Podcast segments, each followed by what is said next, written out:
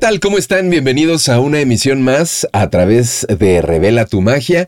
El día de hoy un tema muy interesante que también sé que a muchos de ustedes les gusta, les apasiona, eh, les da mucha curiosidad.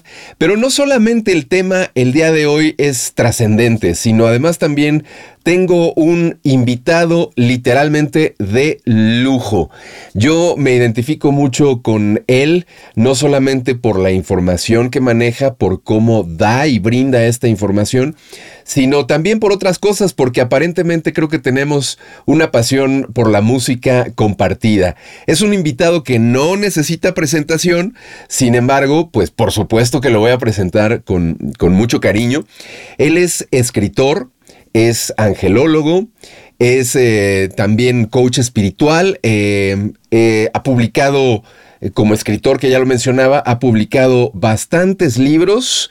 Me parece ser que tiene siete, ahorita él que me confirme el dato, pero según yo tiene siete libros publicados. Además, no solamente esto, sino publicar un libro y que se venda y que se agote, pues eso ya es un gran éxito y él es justamente de estas personas. Además, es lector de tarot, también le sabe a las cuestiones de la quiromancia. Y estoy hablando de Julián Vallejo, es un de verdad placer tenerte por aquí. Julián, muchas gracias por aceptar la invitación. Me siento honrado en tenerte por acá. Bienvenido. Muchas gracias, Nick. Para mí realmente es el honor estar aquí eh, junto a usted, aquí en Revela tu Magia, eh, con todas las personas que están conectadas con este medio tan importante en la medida en que ayuda a divulgar todo lo que tiene que ver con el crecimiento espiritual, la evolución. Y por eso estoy aquí eh, lleno de alegría y con la energía, la buena energía de los ángeles que seguramente nos van a acompañar en este rato. Así es, Julián. Pues muchísimas gracias de nueva cuenta por, por estar y acompañarnos y además también brindarnos todo lo que nos vas a regalar el día de hoy a través de estos minutos que compartamos con toda la gente que seguramente, eh, pues siendo muy asiduos a ti y a tu información, a seguirte en las redes, también va a estar por acá, eh, seguramente disfrutando de este agasajo de charla. Pero Julián, fíjate que a mí me gustaría empezar, y si me lo permites, eh, platicando un poco a nivel más personal antes de entrar en tema, porque el día de hoy la charla va a girar, por supuesto, en torno a ángeles, comunicación con ellos, mensajes y todo esto. Pero sí me gustaría, eh, Julián, si me lo permites, que nos compartieras ¿Cómo es que tú te iniciaste en este camino? ¿Cómo fue? Si desde muy pequeño ya tú recibías mensajes o más bien no tenías ni idea de este mundo y cómo se empezó a despertar esta situación, cómo llegaron ahora sí que los ángeles a tu vida, cuéntanos. Bueno, fue una circunstancia bien particular porque se dio de una manera más bien tardía no había en mi familia una persona o un fervor especial relacionado con el tema de los ángeles. Llegó en un momento de crisis. Crisis en el año 95 se dieron tres situaciones muy particulares, muy puntuales, en donde pude tener ya contacto con el tema de los ángeles. En primer lugar, yo estaba estudiando publicidad en una prestigiosa universidad aquí en Bogotá pero en mi familia había problemas grandes, eh, dentro de ellos un problema de salud de un primo. Este primo estaba, pues, digamos, había, es o era más bien en ese momento un niño especial, tenía problemas cognitivos y eh, en ese momento, a finalizar el año, fallece. Y es en el velorio de él donde puedo visualizar lo que yo considero hasta el momento la visualización de su ángel eh, allí en pleno, en pleno velorio, la visualización de su ángel. Entonces ahí me pongo a investigar, me pongo a ver un poco más acerca de por qué se dio esa situación, por qué fue una visión más o menos de 45 minutos o una hora. Eh, y pues algo bastante impresionante. Normalmente las visiones no tienen que ver con espacios de minutos ni siquiera sino de segundos. Pero esta, en cambio, fue así. También se complementó con una, con una interesante conversación con unas angeólogas que fueron a la universidad y dieron una conferencia acerca de cómo conectar con nuestro ángel y cómo ser tocados por nuestro ángel. Fue muy particular porque yo me acuerdo que ingresé a esa, a esa, al auditorio de la universidad estaba casi vacío, habían tres, cuatro personas contándome a mí. Y eh, durante la meditación, al finalizar, pude sentir el toque de mi ángel así en el hombro.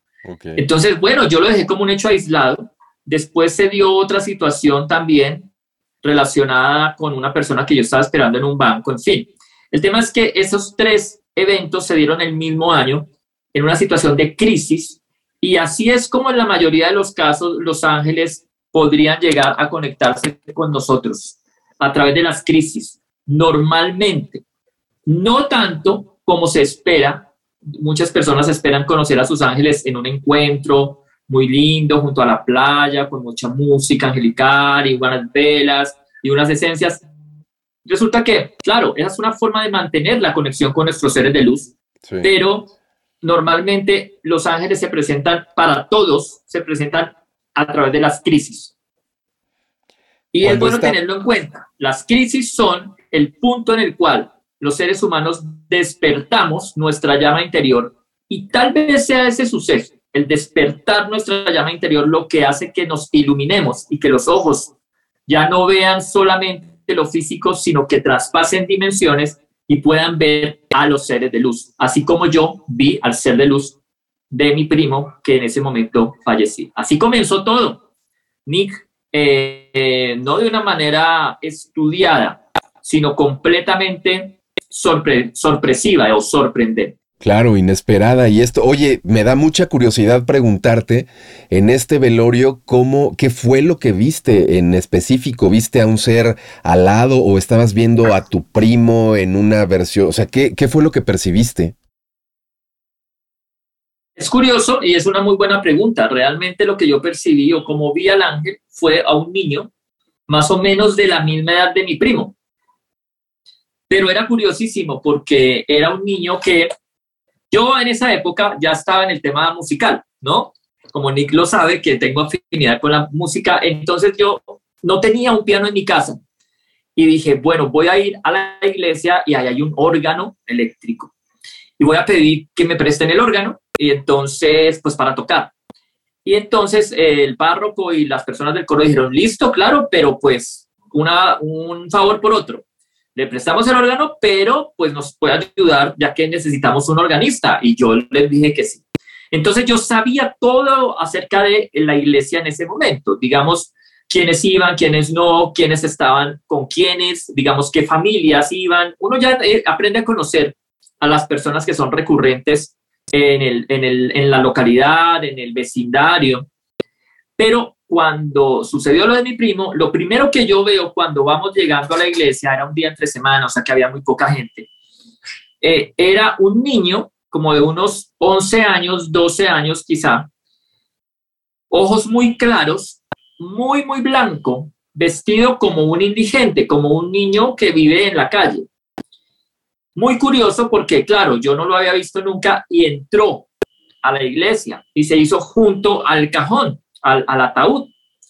Toda la, toda la misa yo me estuve preguntando, más que, oh, es un ángel, no, jamás, a mí no se me pasó eso por la mente. Yo estaba pensando era que él no fuera a robar a alguien dentro de la iglesia, que no fuese a hacer alguna travesura, porque igual era un niño. Cuando yo lo vi muy cerca, lo, lo que yo noté o lo que mi mente me dijo en ese momento fue, este niño, que es un, un pordiosero, por así decirlo, eh, parece, parece disfrazado, no parece un pordiosero, o sea, no olía mal, no tenía un aspecto tan desagradable, pero parecía como con un tizne, como con un carboncillo.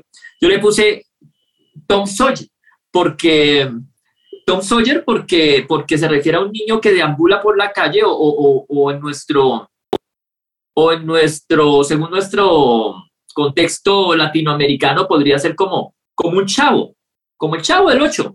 Entonces, eh, con su pantalón roto y todo, pero muy, muy, muy limpio, no olía mal y no, y no generó ninguna comunicación con nadie.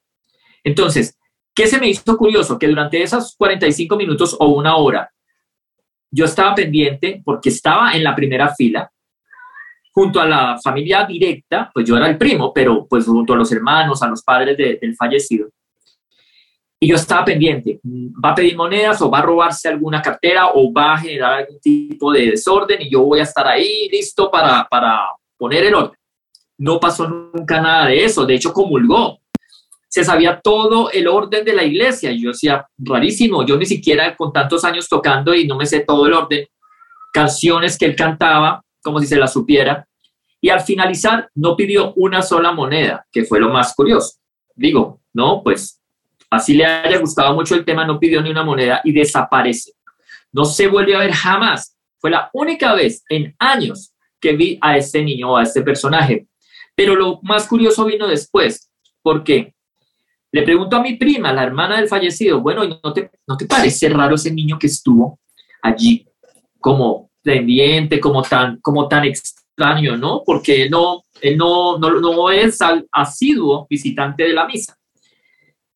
Y me dice mi prima, no había nadie al lado nuestro, estábamos solamente los familiares. ¿A quién te refieres? Y entonces comencé a atar cabos.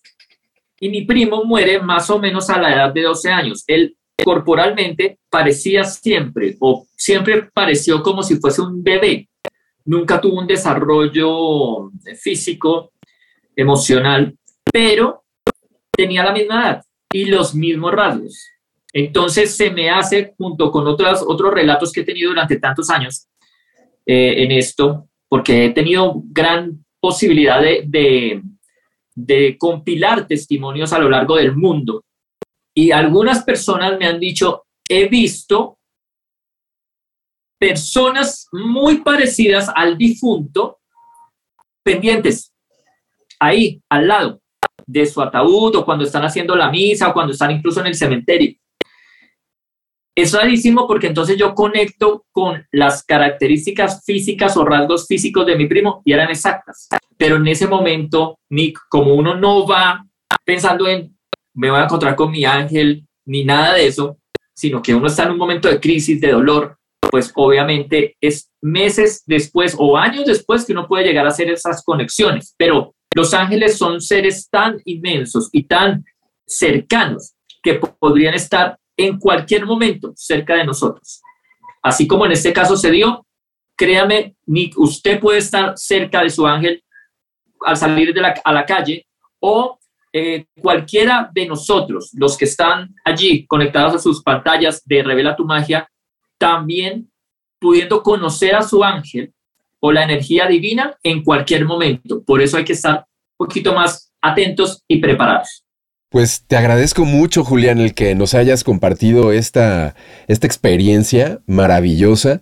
Y además, fíjate que junto con esto que nos platicas, a mí me gustaría también preguntarte si es que tú eh, de pequeño en tu familia eh, había mucho esta costumbre de ir a la iglesia, ya nos platicaste esto del órgano, pero, pero tu, tu familia en sí era muy creyente de estas cosas o había mucha cercanía con, con el tema justamente de los ángeles?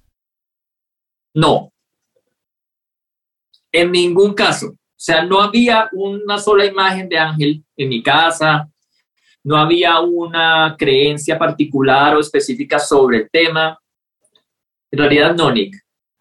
No, no había un antecedente, como que alguien pudiese decir, o yo pude decir, bueno, mm, se abrió ese camino a través de mis padres, a través de mi abuelo. No. Fue completamente, llegó, despertó y por eso en gran medida me, me, sorprendió tanto, porque yo no estudiaba nada respecto de Los Ángeles. Sí me había gustado mucho el tema de lo paranormal siempre. Desde los seis años a mí me gustaba, pero sucedió por una circunstancia un poquito más curiosa. Y es que desde los cuatro años más o menos nosotros llegamos a una nueva casa, que era una casa muy antigua. Y esa casa muy antigua tenía o se generaban unas apariciones una casa embrujada realmente. Entonces, eso de pronto tuvo que ver con, por mi interés hacia lo sobrenatural, pero no específicamente por el tema angélico, que muchas veces se va más o se, se, se clasifica o se enmarca en un tema mucho más religioso o espiritual. El tema de la casa en donde vivía era paranormal completamente.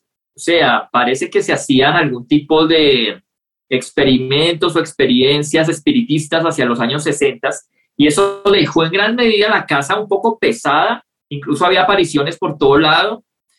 Eh, y años después, porque yo viví 20 años en esa casa, pues de, de, esa colección de historias y relatos solamente de quienes estuvieron en esa casa se podría hacer un libro, el séptimo libro ahí sí, como usted decía, Nick, perfectamente. Wow, ya me imagino. Pues muchas gracias por compartir todo esto con nosotros, Julián. Y entonces me hace, me hace también pensar en lo siguiente, a ver qué opinas. Eh, siempre que uno menciona ángeles, la imagen que yo creo que casi a la mayor parte de todas las personas que puedan estar también compartiendo esta charla junto con nosotros es vamos a tener la imagen como la que tienes tú ahí atrás justamente, un ser alado, probablemente con armadura, ataviado, eh, no sé, o con una lanza o una espada, así muy al estilo de, de, Miguel. Eh, a mí la pregunta es la siguiente. ¿Qué es lo que después de tantos años, porque tienes eh, más de 20 años, entiendo yo, canalizando ángeles, viéndolos, eh, brindando consultas, también un, número que, yo creo que sin lugar a dudas, eh, pues puede romper muchos récords. No cualquiera tiene las consultas que tú tienes, Julián. Teniendo toda esta experiencia, que a final de cuentas es a lo que estoy tratando de apuntar, es desde tu perspectiva, ¿Qué son los ángeles? Sí son seres, sí tienen una, una propia vida, pero ¿qué son? ¿Son estos seres alados o eso es solamente una manifestación como arquetípica? ¿Qué son los ángeles, Julián? Para mí son seres interdimensionales que están apoyando una visión o una misión del género humano.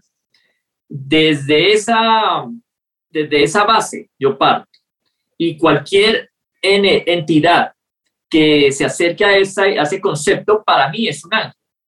Em, no se considera que sean, o por lo menos las miles de apariciones o millones de apariciones que han existido a lo largo de Los Ángeles, que son, digamos que hay testimonios de, de esas apariciones, casi nunca las ven o se ven con alas. Precisamente porque Yendo a los, a los libros sagrados de varias religiones, eh, no se ven como con alas, simplemente se dice que son seres refulgentes, o sea, que tienen un brillo característico, pero que toman la figura humana.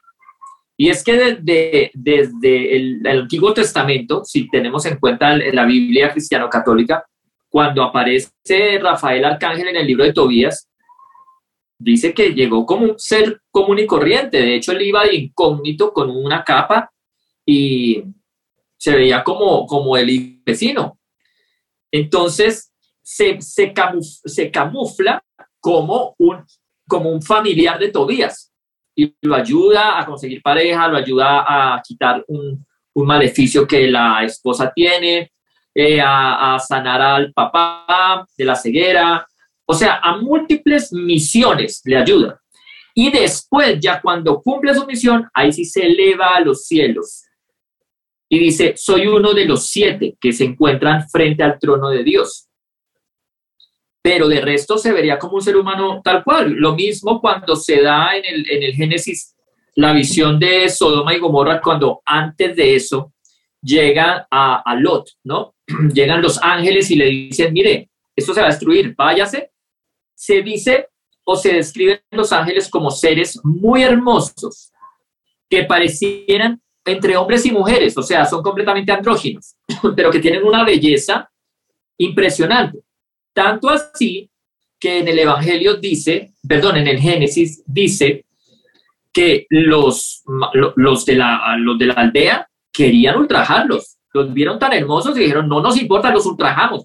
Y llegó Y dijo, por favor, lo que sea necesario, yo les doy a mis hijas si quieren, pero no toquen a estos personajes porque son, son seres divinos. Mejor dicho, donde los toquen ustedes, acá nos metemos en el lío más impresionante. Y efectivamente, o sea, esa descripción está en la Biblia. Eh, el ángel que estaba custodiando la piedra donde fue el sepulcro de Jesús, también se dice que la Virgen María y, San,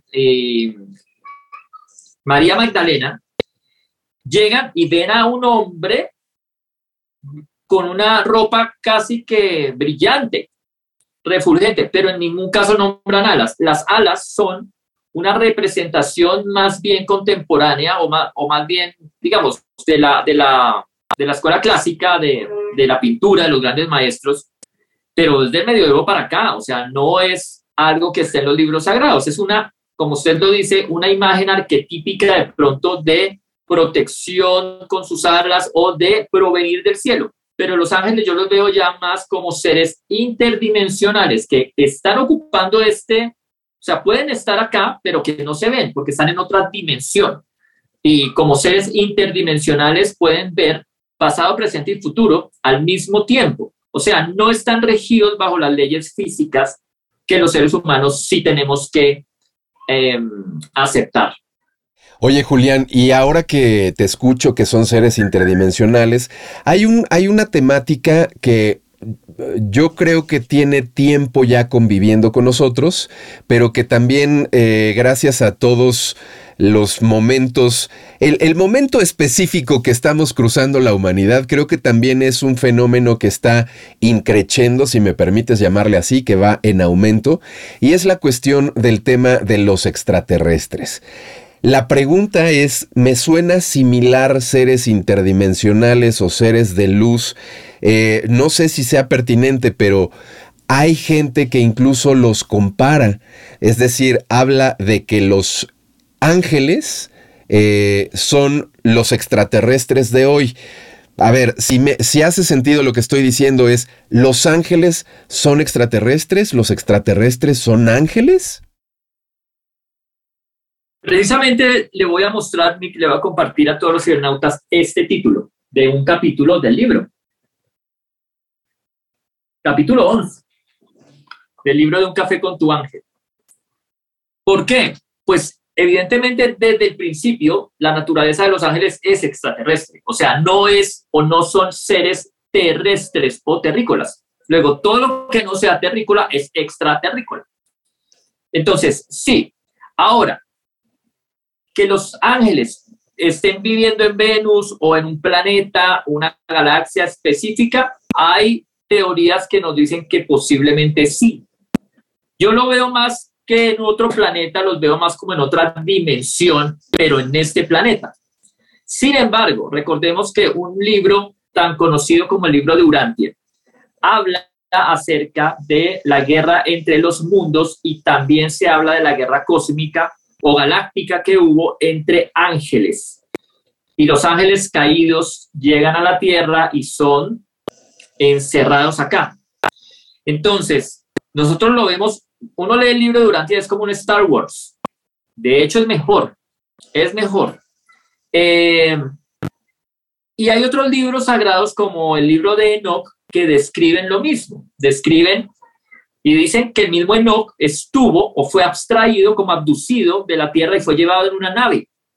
Y él vio muchos mundos en una nave que él decía es como un templo eh, volador. Y me llevaron y yo veía, yo veía cristales por todos lados y veía como la tierra desde fuera, la redondez. Miren que ahí decía que la tierra ya era redonda. Hasta, o sea, ¿hasta cuándo la, la, la civilización puede asumir que la Tierra es redonda? Nick. Y ya en el libro de Enoch, miles de años antes de Cristo, Enoch fue llevado en una nave y le mostraron la redondez de la Tierra. Entonces se dice, eh, no solamente en el libro de Enoch, sino también en el relato de Ezequiel, ¿sí? que fue llevado, abducido. Lo mismo dicen de, lo mismo dicen de Abraham. De Abraham, creo que sí. Sí, no, de, Moisés. Cuando uno está en Jordania, ahí está un, un, un, convento, como un, sí, digamos, como una iglesia, la iglesia de Santa Margarita. Y dicen, ahí hay unos, unos, eh, pues hay una, obviamente hay una iglesia, hay una capilla, estuvo el Papa Juan Pablo II allí, se ve incluso en, tardes despejadas, se alcanza a ver desde Jordania la cúpula del de el templo de la mezquita, en algunos días del año, desde allá. Pero bueno, lo importante de esa narración, ¿cuál es? Que se dice que, que Moisés, el cuerpo de Moisés nunca fue encontrado. Y lo más curioso es que hay unos vitrales, tres vitrales, allí en esa, en esa iglesia, que es pequeña, pero es muy bonita.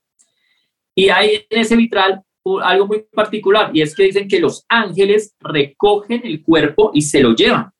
Lo mismo que la, la ascensión de la asunción de Jesús o la ascensión de la Virgen María. Lo mismo, se lo, se lo llevan. ¿Eso qué es a la larga? Es una abducción. El cuerpo no está, no queda acá. ¿Dónde queda? Entonces, muy probablemente tengamos, o sea, nosotros tenemos decenas de ejemplos en los libros sagrados, decenas o cientos de ejemplos. Y la historia de la humanidad también dice o se refiere, hay, hay em, eh, entidades o seres que traspasan traspasan las fronteras de las dimensiones y pueden servir como ayuda espiritual. Pero desde el principio, creamos o no en el tema alienígena, creamos o no en el tema extraterrestre, los ángeles no son seres terrestres, todo lo que no es terrestre es extraterrestre. Muy bien, pues concuerdo. De hecho, estaba pensando eh, mientras te escuchaba que estas cuestiones, por ejemplo, de las guerras cósmicas que tú hablabas, está eh, por todos lados. Es decir, pareciera ser lo que, lo que tiene uno que poner es como atención, pero de que está por todos lados, también este, descrito en libros ancestrales, está por todos lados. Ahora, regresando un poco a la cuestión de los ángeles, a mí me gustaría preguntarte, Julián, eh, dos cosas, si me lo permites. La primera es, ¿por qué se relacionan? Eh, ¿También será una cuestión puramente arquetípica o es real de que hay relación de ciertas características con ciertos ángeles? Por ejemplo, que si Rafael es el sanador o que si para el amor las cuestiones amorosas no se Chamuel o, o Miguel es el aguerrido, el que corta definitivamente con... O sea, todas estas características... Em, que hablan de, cada uno de, estos ángeles. Y luego por el otro lado también por qué eh, son percibidos, yo he escuchado muy frecuentemente que luego las personas los ven con a través de colores. Es decir, igual, por ejemplo, en el caso de Rafael, Rafael se manifiesta siempre como un rayo de luz eh, verde. Sí, se trata de las regencias, realmente. Hay regencias, los seres humanos siempre hemos querido clasificar clasificarlo todo. De hecho, lo que tiene que ver con la apariencia de los ángeles mm, pudo tener mucho más que ver, o los rasgos que se les dan a los ángeles pudo tener mucho que ver con la escuela griega o greco-romana. Eh, ¿Por qué? Digamos que el, carácter aguerrido y militar de Miguel, pues es muy relacionado, está muy relacionado con, con Esparta, ¿no? Lo espartano. las ciudades griegas, digamos, había dos muy importantes. estaba Atenas y Esparta. Atenas, que era la cuna del conocimiento, la sabiduría, lo pacífico, lo diplomático, y Esparta, que era la ciudad guerrera. Entonces siempre hubo una contradicción allí, pero a Los Ángeles, recordemos que una de las clasificaciones que conservamos hasta ahora fue realizada por Dionisio, el del aeropago o el aeropagita ¿Por qué? Pues el Aeropago era un, lugar eh, en Grecia y él nació allí. Entonces Dionisio dice, pues voy a coger todos los libros sagrados y vamos a tratar de darle como un orden. Y ahí es cuando comienzan los órdenes de ángeles, arcángeles, principados, tronos, eh, todo lo que tiene que ver con virtudes, serafines, querubines. Pero eso es algo que es una clasificación humana para tratar de darle un orden. Ahora, el tema de el trabajo de cada uno de los ángeles. No es que tengan un trabajo específico, pero sí se dan cualidades o propiedades desde los libros sagrados que hacen que nosotros como seres humanos también digamos podemos irnos por aquí o por allá o este ángel representa más esto que esto otro.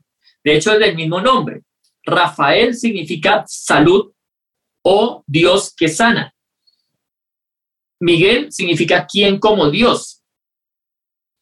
Eh, Gabriel significa fortaleza de Dios o fuerza de Dios. Entonces, ya desde ahí se le está dando un atributo. Eh, nosotros podemos ver, por ejemplo, también otros atributos. Por ejemplo, quiénes son o quién es el ángel que puede proteger a los viajeros. Rafael. ¿Y por qué? Porque en el libro de Tobías, eh, Rafael guía a través de un viaje peligroso y protege a Tobías. Por eso es el guía de los, y protector de los viajeros. ¿Por qué Miguel es el ángel contra los males, las amenazas? Porque en el libro de las revelaciones, en el Apocalipsis, Miguel destruye o es el jefe de los ejércitos celestiales contra el dragón y las fuerzas del mal. Entonces, hay muchas cualidades que se conectan, pero eso lo dan los libros sagrados. Los libros sagrados son los que dan esas características. Em, ahora, los tonos, los colores, los mantras. Los tonos están relacionados más con la vibración. Hay una vibración baja y una vibración alta. Los, los ángeles hacen parte o harían parte de un sistema. Y la, la paleta tonal tiene también o es parte de un sistema. Entonces, cuando se va a mirar el tema de energías, uno sabe que hay una paleta tonal de colores, por así decirlo, no de tonos de música, sino de colores, eh, un círculo cromático. Y eso se relaciona con la energía de uno u otro arcángel. Entonces, ahí vemos cómo el ojo no puede ver menos o más bajito, la frecuencia más baja del rojo que es el infrarrojo, y no puede ver más arriba del violeta, que es el ultravioleta. Entonces, para el rojo hay una característica que es lo que está ligado a la Tierra, y hay un ángel que está relacionado con ese tipo de característica. Y así sucesivamente, durante siete niveles diferenciables hasta llegar, adivina cuál, al violeta, del rojo al violeta. Entonces, simplemente esas relaciones se construyen más como por una iniciativa humana, más desde una perspectiva humana. Pero sí funciona, sí sirve, se ha logrado establecer un sistema y ese sistema se sigue aplicando. Pero hay muchos, no es, no es el único. Es que comencemos por pensar, Nick, que no hay un sistema de siete chakras, no hay un sistema de siete colores. No, así como no hay un solo sistema eh, musical, o sea, hay muchas bases musicales. Cada cultura puede tener, establecer su propio, sus propios tonos, parámetros. Entonces, así es, y así se hace también con el mundo de los ángeles. Algunos son mucho más cercanos, mucho más coherentes que otros, pero sin lugar a dudas sirve para entender un poquito más la interrelación que hay con los ángeles en todo sentido, a nivel cromático, tonal, a nivel de sonidos también, a nivel de, o de puntos en el organismo, a nivel de tareas de cada uno de ellos.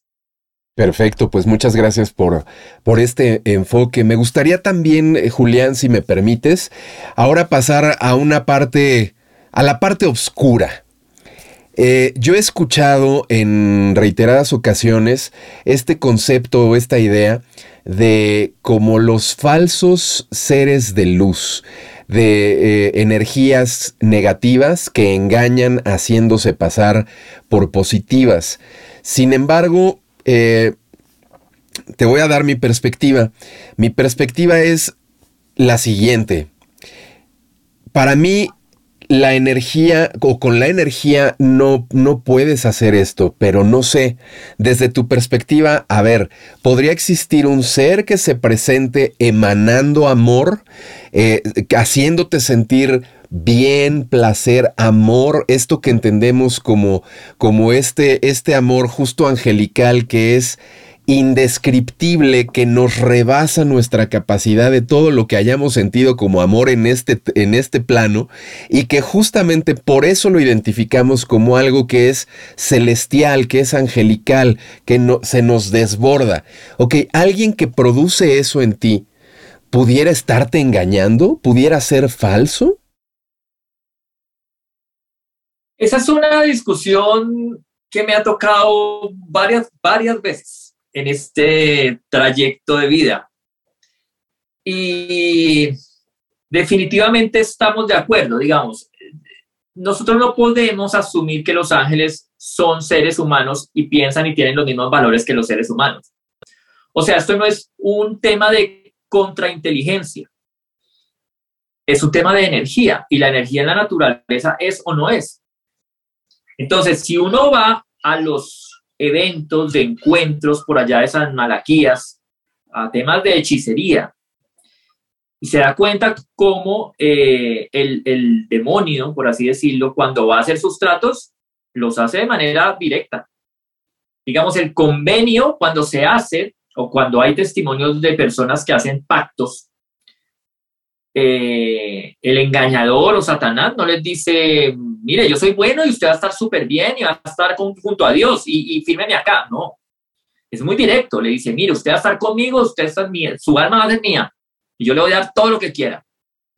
Pero le dice las cosas de forma directa. Los humanos son los que comienzan con ese tipo de temas de darle vueltas a todo y de, y de, y de darle rodeos a todo. Eh, pero eso es una perspectiva humana y la pelea de siempre, porque a mí me han puesto, pues yo no peleo con nadie, pero pues digamos el contraargumento que, que siempre ponen sobre la mesa em, personas extremistas de cualquier religión, y me ha tocado por radio, por televisión, es que los ángeles no son dignos de nada, porque no son nadie.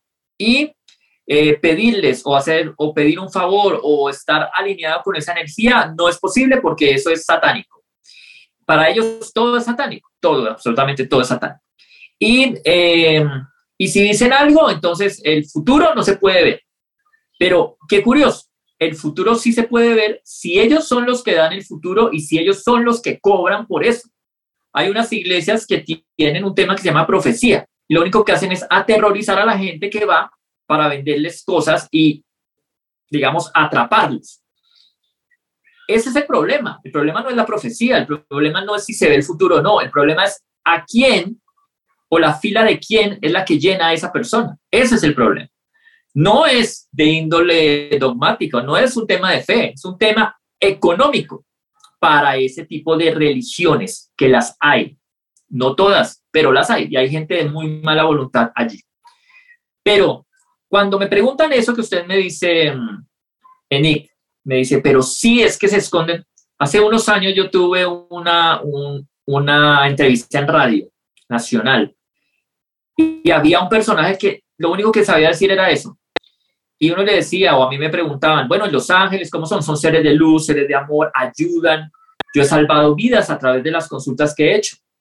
Y, y yo creo que un trabajo en donde uno pueda salvar una vida, pueda salvar un ojo, pueda salvar a una persona de, que su hijo no muera, pueda salvarse del suicidio, pues yo creo que con una sola de esas personas que se haya salvado en cualquier tipo de trabajo que provenga esa posibilidad o que tenga la posibilidad de salvar una vida, yo me quedo ahí. O sea, me parece invaluable. Pero entonces siempre decían, ah, no, es que incluso si salva una vida, es que es un demonio que está haciendo como que es bueno, pero para salvar una vida, pero perdón. O sea, más allá de salvar una vida, ¿qué, qué más hay que hacer para que piensen que es bueno? Ir a dar un diezmo y tengo que trabajar 80 horas al mes para darle mi diezmo a una persona que compra camionetas y aviones privados con ese diezmo para que piensen que eso sí es bueno. Lo siento, pero esa no es mi creencia. Respeto esas creencias, la respeto enormemente. Tengo la mitad de mis familiares tienen esa creencia y yo los amo y los respeto. Pero lo que es realmente traído de los cabellos es que después de ver algo bueno, sigan insistiendo en que es por engaño. En la Biblia está un versículo que dice, por sus frutos los conoceréis. Si una persona se salva, se sana, si una persona realinea su camino, si encuentra la sabiduría dentro de sí, si vuelve a trabajar, si vuelve a ser una persona útil para la sociedad, si da amor, si comparte ese amor y esa ayuda. Más allá de eso, yo creo que es el concepto de bondad. Entonces, eh, los ángeles siempre generan un calor, siempre generan una mm, sensación hermosa de amistad, nunca generan temor. Y quienes piensen que es porque están engañando, la verdad, eso se sale de toda consideración, no tiene asidero, no tiene argumento quien dice ese tipo de cosas. Si quieren seguir con su, su fanatismo, perfecto, que lo hagan, pero que no interrumpan y no generen o no intenten confundir para reinar, porque en el tema de los ángeles y de la condición divina, si existe luz, si existe caos, porque es necesario, pero ese jueguito mental no existe. Ese jueguito mental es de los seres humanos, de la gente que quiere eh, afiliar espiritualmente a, las, a los demás, llevarlos como si fuese un club, un club social. El tema de los ángeles no es religioso, es espiritual. La religión podría quedarse en el club y fue necesario. Antropológicamente yo soy el primero que defiende ese concepto. La iglesia era necesaria en un momento de la vida de los seres humanos, de la civilización, para que no nos comiéramos unos a otros. Era necesaria como sistema de orden social. Pero extender eso al tema de es lo único que puede dar un orden, exceptuando lo espiritual, me parece triste y me parece que es demasiado ambicioso. El tema de los ángeles es espiritual. Lo otro es la religión. La religión es como una pecera, la espiritualidad es como el mar. ¿Tienen que ver? Claro que tienen que ver pero estos conceptos son muy tontos. El mal se presenta siempre como lo que es. El bien se presenta siempre como lo que es. Cada quien decide, cada quien tiene esa opción, Nick. Pero es un tema de nunca acabar. Eh, es una discusión, a mí me parece una discusión bizantina.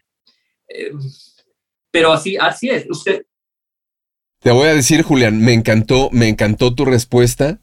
Y a mí me parece que, eh, digamos, para las personas que lo vivan es obvio y evidente, para las personas que todavía no lo vivan y tengan esta...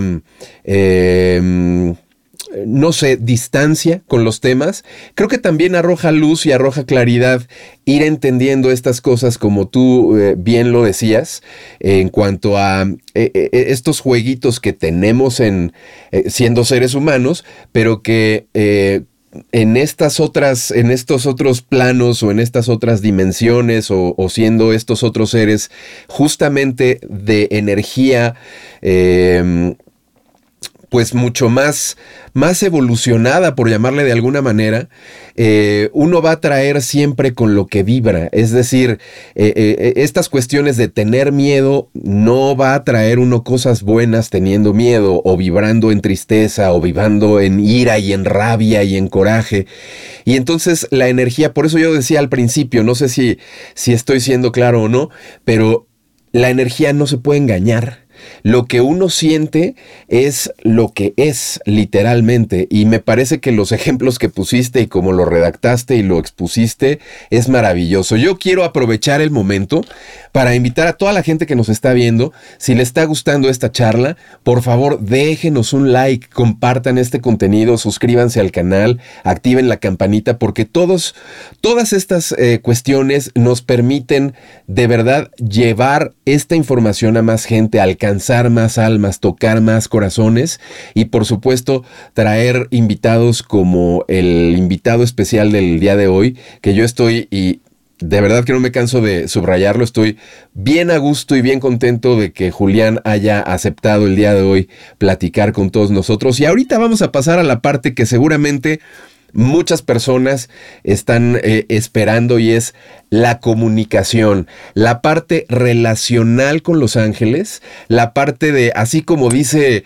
el título del libro de Julián, que también me encanta, eh, eh, esta situación de cafetear con ellos, de, de, no tenerlos, me parece, a ver qué nos dice Julián, de no tenerlos como algo inalcanzable y, y total, o sea, a ver, no se trata de adoración, porque creo que vamos en el, en el camino, ¿no?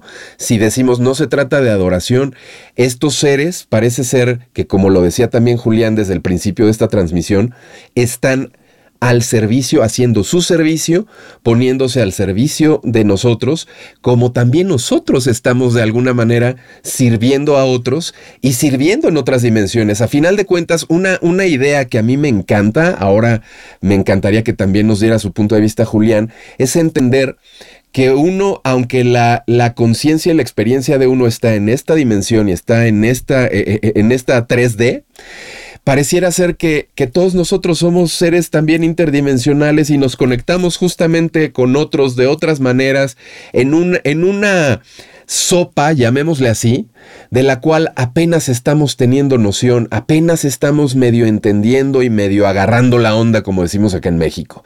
Pero a ver, Julián, cuéntanos, me interesa mucho que nos digas, esta parte relacional es, ¿debemos de adorarlos? ¿Debemos de caer en esto? ¿O simplemente ellos mismos no buscan esa adoración de nosotros? Es que, mm, Nick, el tema es que los ángeles no buscan nada. Los ángeles están allí como unos... Yo los veo muchas veces alejándome del tema religioso. Yo no los veo como, como el papá, el abuelo, que es unas jerarquías que son muy, muy muy human, human, humanizadas, ¿no? Como muy antropomorfas.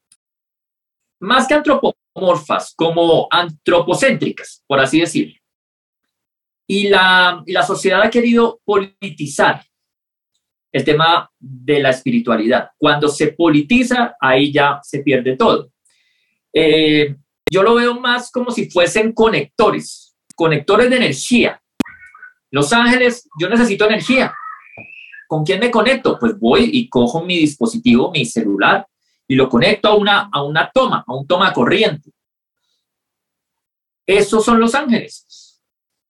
Esos son los ángeles. Entonces, hay tomas disponibles en todo lado, en todas las paredes de la casa, pero yo estoy más cerca de una que de otra.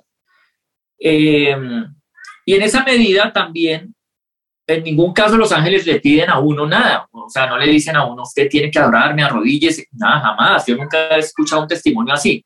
Los testimonios sobre ángeles son sobre personas que ayudan a salvar la vida de otros en todo sentido, a través de una palabra, a través de una acción, a través de un empujón, porque, porque intervienen o pueden intervenir en temas físicos, o sea, en temas materiales de la realidad física, que es increíble.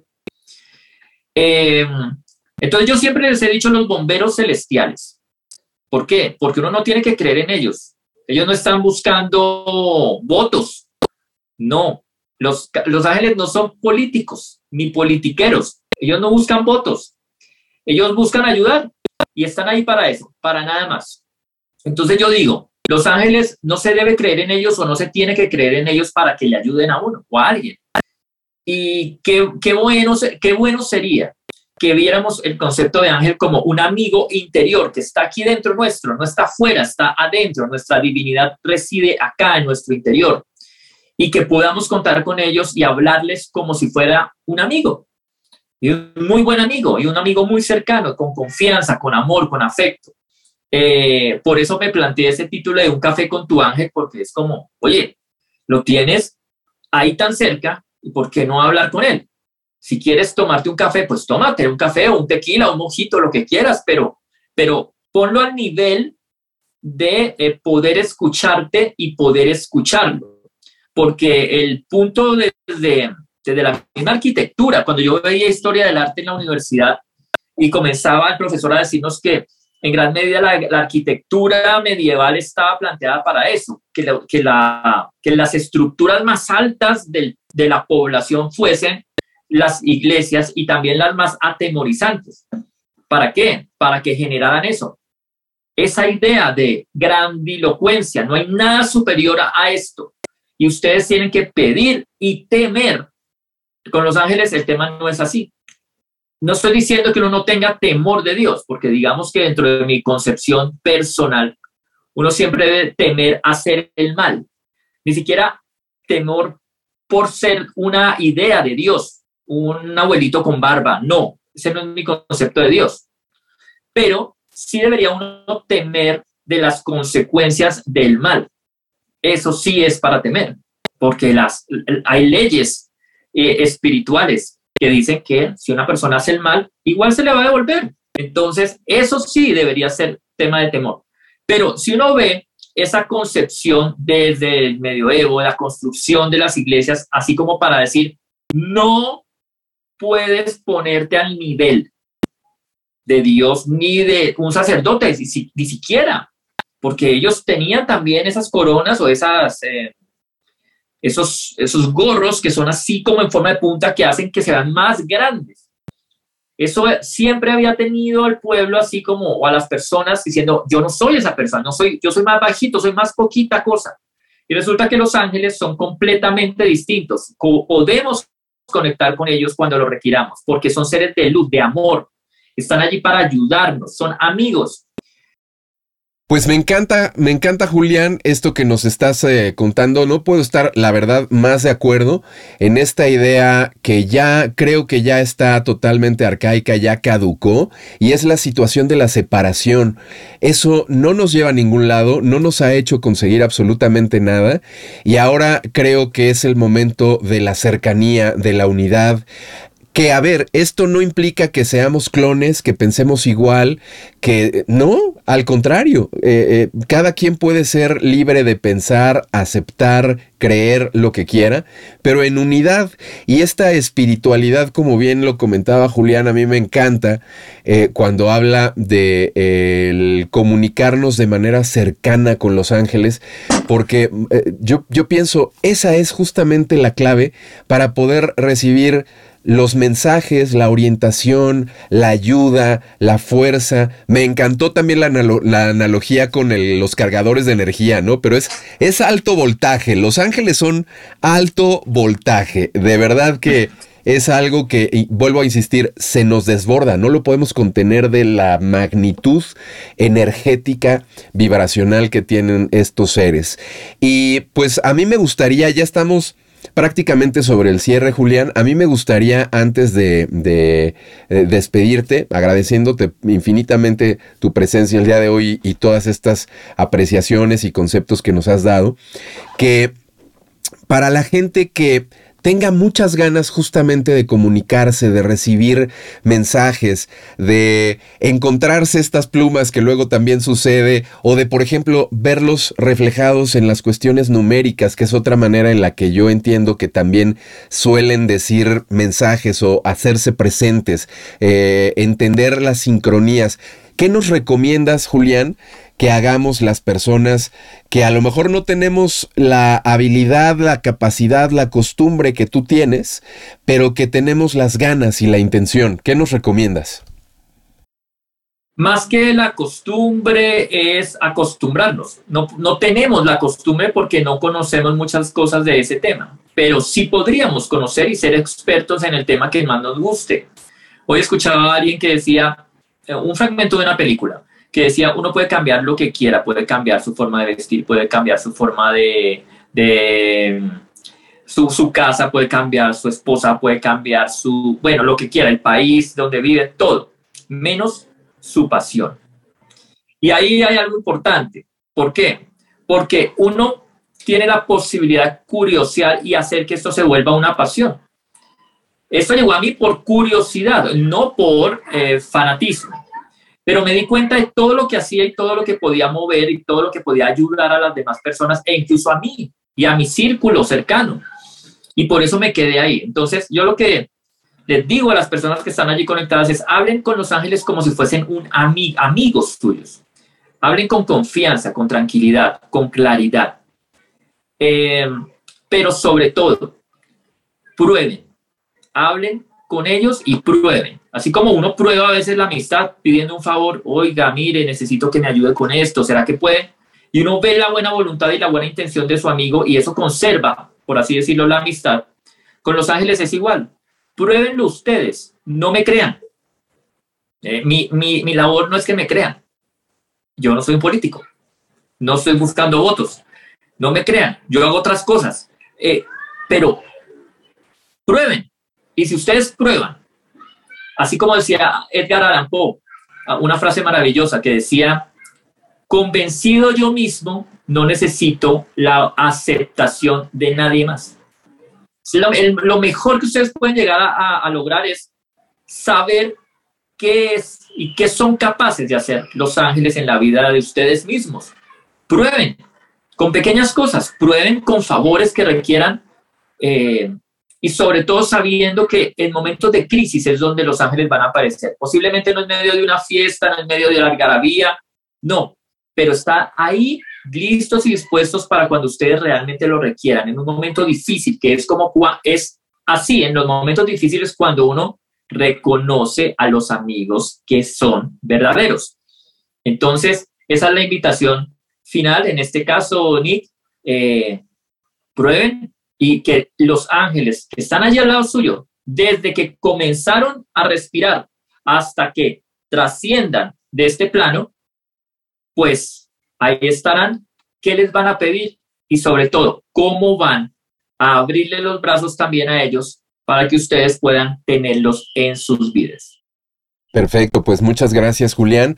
Eh, de verdad te quiero agradecer mucho tu presencia el día de hoy con nosotros. Recuerden amigos, amigas, que en la descripción del video van a estar todos los enlaces pertinentes para ponerse en contacto, para seguir eh, todas las publicaciones que hace Julián. Incluso también les recomiendo ampliamente porque semanalmente está transmitiendo en Instagram y por ahí está dando mensajes. Eh, de pronto cambia, hace dinámicas diferentes Julián. Hay veces que lo enfoca, eh, digamos, desde el punto de vista de la, de la cartomancia, otras veces este, son mensajes angélicos o angelicales. En fin, eh, les recomiendo ampliamente que lo sigan y todo esto está aquí en la descripción del video. Yo, Julián, te regreso rápidamente la, ahora sí que las cámaras y el micrófono para que eh, te despidas y también nos digas con qué nos dejas el día de hoy.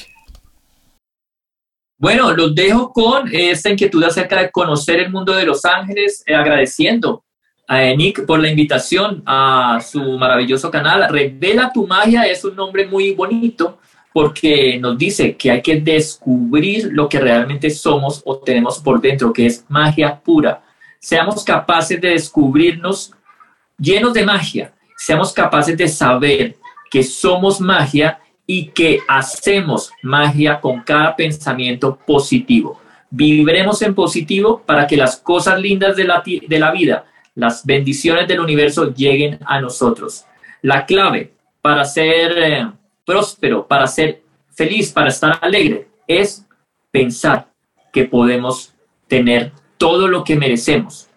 Tomará su tiempo, pero no estamos solos. Ustedes no están solos piensan que tienen mucho por hacer.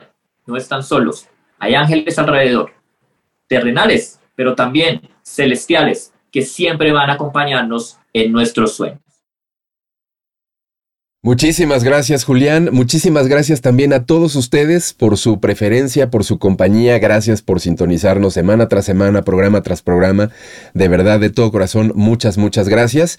Y eso sí, los esperamos próximamente con más invitados, más contenidos, más emisiones aquí en Revela tu Magia. Muchas gracias y hasta la próxima. Hemos permanecido en la sombra bastante tiempo, pero ha llegado el momento de conectarnos con nosotros mismos y encontrar nuestra propia luz. El camino siempre ha sido tú. La respuesta y la verdad siempre han estado en ti. Despierta. Siente tu corazón y todo el amor que tú eres. Observa y date cuenta que tus pensamientos y emociones forman tu realidad, de que todo está unido. Todos somos una sola conciencia Así que ilumina el mundo con tu esencia. Exprésate. Baila. Canta. Juega. ama. Vibra alto. No tengas miedo. Reconoce lo que eres y revela tu magia.